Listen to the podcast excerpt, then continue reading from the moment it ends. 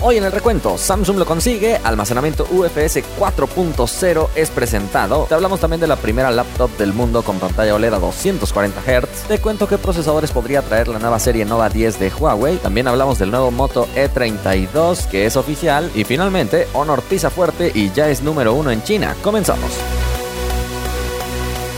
Hola, gracias por estar una vez más por aquí en el recuento. Le agradecemos a nuestros partners Eric, Agus, Chris, XF91, Víctor y David. Muchísimas gracias por estar apoyando este contenido y hacerlo posible. Antes de continuar, asegúrate de seguirme en absolutamente todas las plataformas para que siempre estés al día en el mundo de la tecnología. Vamos entonces a la encuesta pasada donde te pregunté si tienes o conoces a alguien que tenga un Redmi Note 7 luego de que se anunció el fin de su soporte. Participaron más de 21 mil personas, la mayoría ni tiene ni conoce a alguien con este dispositivo, pero hay un buen porcentaje que sí. Juan dice, mi novia lo tiene desde que salió, aún funciona muy bien en la mayoría de apps, pero en juegos ya se queda bastante corto. Luiger dice, cuando tuve el Mi A1 se pusieron de moda los Xiaomi y conocí muchas personas con ese teléfono. Ahora es más habitual ver el Poco X3 entre otros. Y dice Luis Acosta, yo tengo uno desde 2019 y ya pensaba cambiarlo este año, pero ha sido uno de los mejores equipos que he tenido. Nunca he tenido problemas, nunca se rayó la pantalla, no me arrepiento de nada. La verdad es que todavía me puede durar un año más. Jaja. Vámonos entonces a la primera noticia. Samsung acaba de anunciar a través de su cuenta de Twitter que ha conseguido la versión 4.0 de su almacenamiento flash universal, mejor conocido como UFS. Y es que como sabes en la actualidad el almacenamiento más veloz que vemos en los smartphones es UFS 3.1 que ya de por sí alcanza muy buenas velocidades de lectura y escritura. Sin embargo, a través de esta nueva versión Samsung conseguiría incrementar muchísimo más esta velocidad y con esto también reducir el consumo de energía de sus dispositivos. Según Samsung, esta edición 4.0 del almacenamiento UFS ofrece un ancho de banda de hasta 23.2 gigabits por segundo y esto por cada carril o cada hilo, como le quieras llamar, y por lo tanto hace que sea ideal su implementación en dispositivos que tienen soporte para redes 5G o también Wi-Fi 6E, así que todo sería más rápido con esto. La tecnología de séptima generación VNAND de Samsung permitiría velocidades de lectura secuencial de hasta 4200 megabytes por segundo y escritura secuencial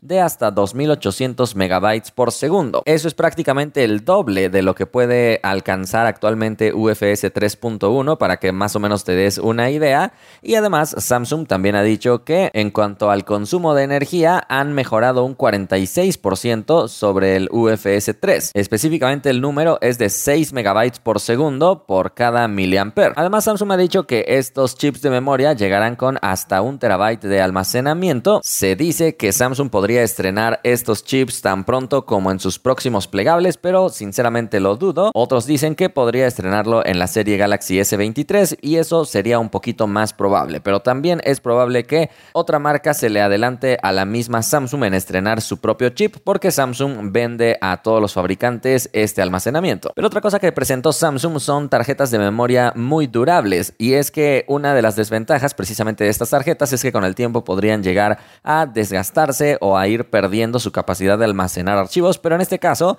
las memorias recién presentadas por Samsung prometen 16 años de uso continuo grabando y reproduciendo, así que puede ser bastante útil para cámaras de acción o cámaras en general. Samsung le ha llamado Pro Endurance a esta tecnología que puede llegar a durar hasta 140.160 horas de grabación continua. Estas tarjetas también ofrecen muy buena velocidad, por supuesto que son de clase 10 y también tienen la puntuación U3, así que perfectamente pueden grabar video en 4K. Por el momento han sido anunciadas para los Estados Unidos y llegan en versiones de 32, 64, 128 y hasta 256 GB. El precio sugerido para la edición más cara es de 54.99 dólares. En pantalla tienes el precio de referencia en otras monedas simplemente para que nos demos una idea. Pero bueno, en los smartphones ya prácticamente se está dejando de usar esto de las tarjetas, pero para cámaras luce interesante.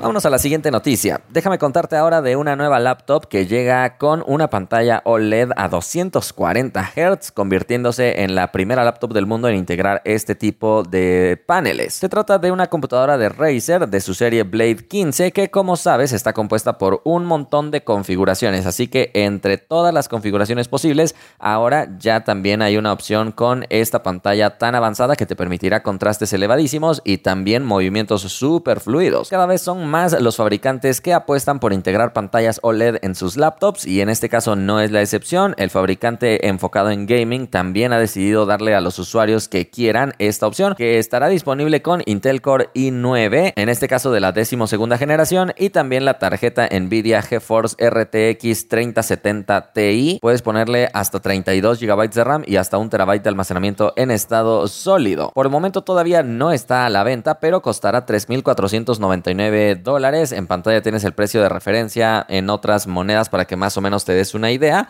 Dime si te parece atractiva esta propuesta de una computadora gamer con una pantalla OLED.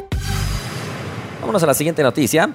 Huawei está por presentar próximamente la nueva serie Nova 10 integrado por el Nova 10 y el Nova 10 Pro. La verdad es que en Nova 9 Huawei hizo un trabajo decente, pero tampoco era algo súper espectacular. Eso sí, aquí nunca llegó el modelo Nova 9 Pro, pero ah, vamos a ver si en esta nueva generación Huawei se anima a traer ambos modelos. Por el momento lo que se ha filtrado a través de Weibo, la red social china, es que estos dispositivos estrenarían un procesador, o bueno, específicamente el Nova 10 Pro sería el encargado de estrenar un Snapdragon 7 de primera generación, si es que así le llegan a llamar, mientras que el Nova 10 utilizaría el Snapdragon 778, que es bastante bueno, pero probablemente en una edición 4G, que es exactamente el mismo procesador que utiliza el Huawei Nova 9 Pro. Entonces vamos a ver si Huawei sí es capaz de dar un sucesor digno en la gama media, porque este año la verdad es que casi todos los fabricantes en su gama media no están dando algo muy bueno o muy referente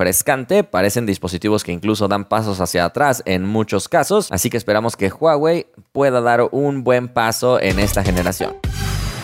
Vámonos a la siguiente noticia. Motorola acaba de anunciar en España y en Europa el nuevo Moto E32, un dispositivo básico que estará disponible en color gris y plateado. En este caso viene con Android 11, pero no en edición Go, ya que viene con 4 GB de RAM, así que ya viene bien dotado. También viene con 64 GB de almacenamiento internos, pero puedes ponerle una micro SD de hasta 1 TB afortunadamente. El procesador es un Unisoc, el modelo T606, es un procesador de 8 núcleos con una GPU Mali G57, así que no luce tan mal, luce como un procesador suficientemente bueno para el día a día. La batería es de 5000 mAh y atención porque soporta carga de 18 watts, pero en la caja viene incluido un cargador de 10 watts. La pantalla es de 6.5 pulgadas con resolución HD 1600 x 720 para ser exactos y es una pantalla que nos ofrece 90 Hz en su tasa de actualización con una proporción 20 a 9. El equipo cuenta con un grosor de 8.49 milímetros y 184 gramos de peso y cuenta con diseño repelente al agua con certificación IP52, así que parece que para ser un gama baja está bastante bien. En cuanto a la fotografía, tiene la cámara principal de 16 megapíxeles y después las de marketing, 2 megapíxeles macro y profundidad. Puede grabar en Full HD y la cámara frontal será de 8 megapíxeles. El equipo sí cuenta con jack de audífonos, pero cuenta con sonido mono. Y bueno, el equipo cuenta con Bluetooth 5.0, pero no tiene NFC. El precio de este dispositivo anunciado para España es de 149 euros.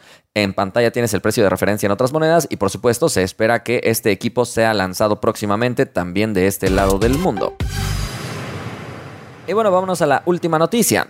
Honor parece que viene pisando muy fuerte y según un reporte reciente de Canalys, una compañía que se dedica a analizar precisamente el mercado, este fabricante ya ha alcanzado el primer puesto en su tierra natal, es decir, en China. Y es que ha tenido un crecimiento del 205%, específicamente medido de forma anual, alcanzando ya un 20% del mercado chino. Detrás de Honor está Oppo con un 18%, detrás de Oppo está Apple exactamente con el mismo porcentaje, después está está Vivo con 16% y Xiaomi con 14%. Así que parece que a los que les va muy bien fuera de China, no necesariamente les va muy bien dentro de China. Basta con ver la ausencia de Samsung en este top. Canalys también ha reportado que el mercado chino no es la excepción en cuanto a la tendencia global de ir hacia la baja en el mercado de los smartphones, cayendo un 18% comparado con el mismo cuarto del año pasado. También en otra gráfica se logra ver cómo Huawei tuvo una caída brutal y probablemente parte del crecimiento de Honor ha sido porque naturalmente al ser una ex submarca de Huawei es el reemplazo perfecto para llenar ese hueco. Sin embargo, tal vez en esa transición todavía le tome un poco más de tiempo a Honor llegar a los mismos números que ya tenía Huawei, alcanzando más del 40% del mercado de aquella región. Así que parece que Honor va con buen paso, pero vamos a ver cómo se comporta de este lado del mundo, donde también luce como la alternativa clara para sustituir a un dispositivo de Huawei. Sin embargo, vamos a ver cómo lleva a cabo su trabajo en el software y las actualizaciones, porque es uno de los apartados que más relevancia está cobrando últimamente, porque las personas no quieren gastarse mucho en un equipo que vaya a tener poco soporte. Por un momento hemos llegado al final del recuento, espero que lo hayas disfrutado mucho. Gracias a todos los que forman parte del grupo de fans del recuento que nos apoyan todos los días. Si quieres unirte, únicamente pulsa el botón unirse debajo del botón suscribirse en YouTube. Espero que hayas disfrutado esto y nos vemos la próxima.